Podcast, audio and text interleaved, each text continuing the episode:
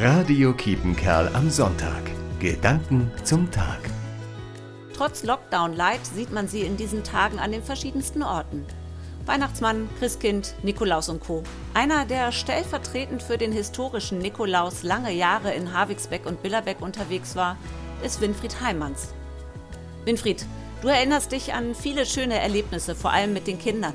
Sie frugen immer, Nikolaus, hast du denn auch die Plätzchen gefunden, die wir auf die Fensterbank gelegt haben? Oder in den Altenheimen die älteren Menschen, die alle noch die Weihnachtslieder kannten, die alten von früher. Na, vielleicht ist ja jetzt jemand auf den Geschmack gekommen, den Nikolaus auch mal hier bei uns im Münsterland zu vertreten.